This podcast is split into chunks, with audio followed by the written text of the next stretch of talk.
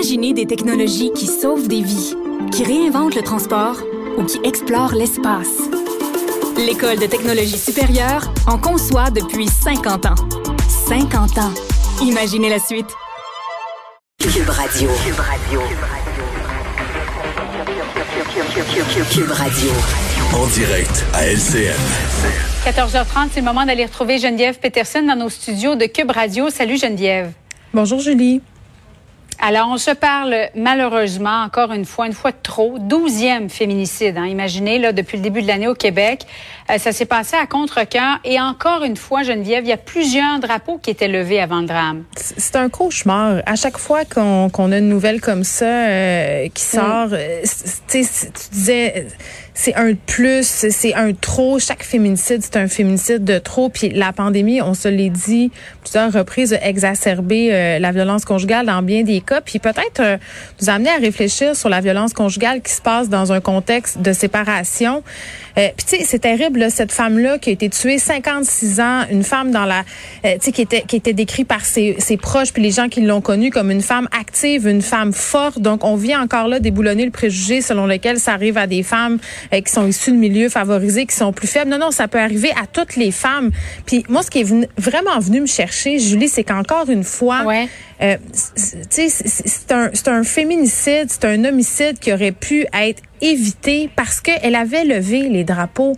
Elle avait fait appel à la police. Euh, bon, le, meurtrier qui avait des armes à feu, qui était un passionné de chasse, elle avait fait. On lui a retiré son permis de chasse, oui, son permis d'armes. Oui, en fait, puis, oui, puis on avait fait une demande pour que les armes euh, lui, lui, soient retirées. Puis, tu sais, là, on a fait toutes sortes d'investissements pour la violence conjugale, pour aider les victimes, pour faire de la prévention. On a même injecté des fonds pour aider les hommes qui ont des, qui sont aux prises avec des problèmes de violence.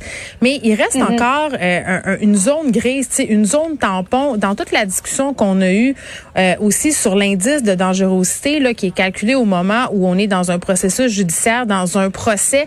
Mais tu sais, le moment entre les deux, le moment où tu te sépares, puis où euh, tu vas porter plainte à la police, puis qu'il se passe de quoi, c'est souvent là que ces, ces meurtres-là subviennent. Puis je sais pas qu'est-ce qu'on pourrait faire pour essayer d'empêcher ça, mais l'indice de dangerosité, il faut en tenir compte, il faut y penser, tu sais, parce que, euh, tu sais, on pourra pas tous les éviter les féminicides, mais si on peut en éviter un en calculant justement, en voyant si ces hommes-là sont dangereux, ben il faut le faire parce que ça a aucun sens. Tu lis ça puis tu dis mais oui, mais tu sais, c'était chronique d'une mort annoncée, elle l'avait dit, elle avait peur, on l'a vu dans le cas de Daphné ben, Boudreau.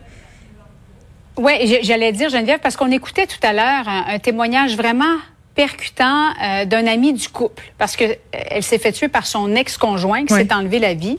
Et lui disait, je le savais qu'elle allait pas bien.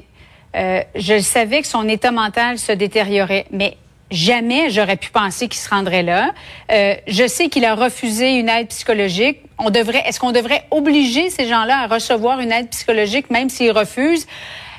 Bref, c'est un témoignage criant de vérité parce qu'il y en a des milliers de personnes qui connaissent des couples où ça va pas bien, des couples qui se séparent, puis jamais on ose penser que ça peut se terminer de cette façon-là. Et dans ce cas-ci, malheureusement, et eh oui, il y a une femme qui a été tuée. C'est qu'est-ce que j'ai envie de te dire par rapport à, ça? Parce que euh, je trouve ça intéressant ce que tu dis par rapport au fait euh, que les personnes autour savaient que ça allait pas bien, savaient que cet homme-là allait pas bien. Puis je trouve que notre réflexe tout le temps, puis c'est un réflexe humain qu'on a tous, mm de vouloir se mêler de nos affaires ou, ou pas, ou, même si on veut pas se mêler de nos affaires, vouloir être délicat, vouloir respecter l'intimité. Tu sais, si toi par exemple, Julie, tu vas pas bien, puis que je le vois, tu sais, je me dis peut-être, ben si j'en parle, ça va peut-être la heurter, ça va peut-être lui faire de la peine. Tu sais, on, on, on, a comme une espèce de petite gêne. Puis pour avoir fait mm-hmm. Euh, bon, je parlais avec Geneviève euh, Guilbeault. Euh, elle me disait, oui, mais tu sais, on peut étendre un filet social, on injecte des fonds, mais on a tous une responsabilité pour l'étendre, ce filet social-là. Puis, j'ai envie de dire, même si c'est pas facile là, de le faire, tu sais, des fois, quand tu vois qu'un de tes amis, ou même qu'une de tes amies va pas bien, puis tu soupçonnes tes affaires,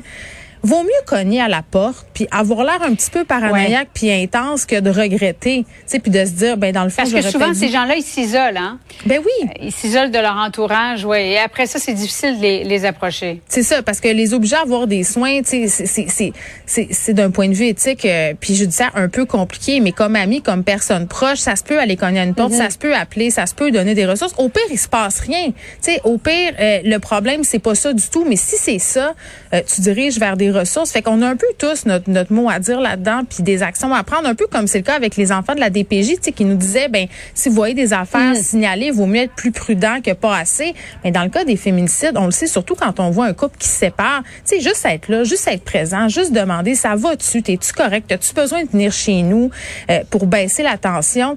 Euh, on éviterait peut-être, pas tous, mais certains problèmes, on éviterait peut-être des situations dégénérées comme ça. Responsabilité collective. Oui. Merci beaucoup, Geneviève. Bon après-midi à toi. Merci.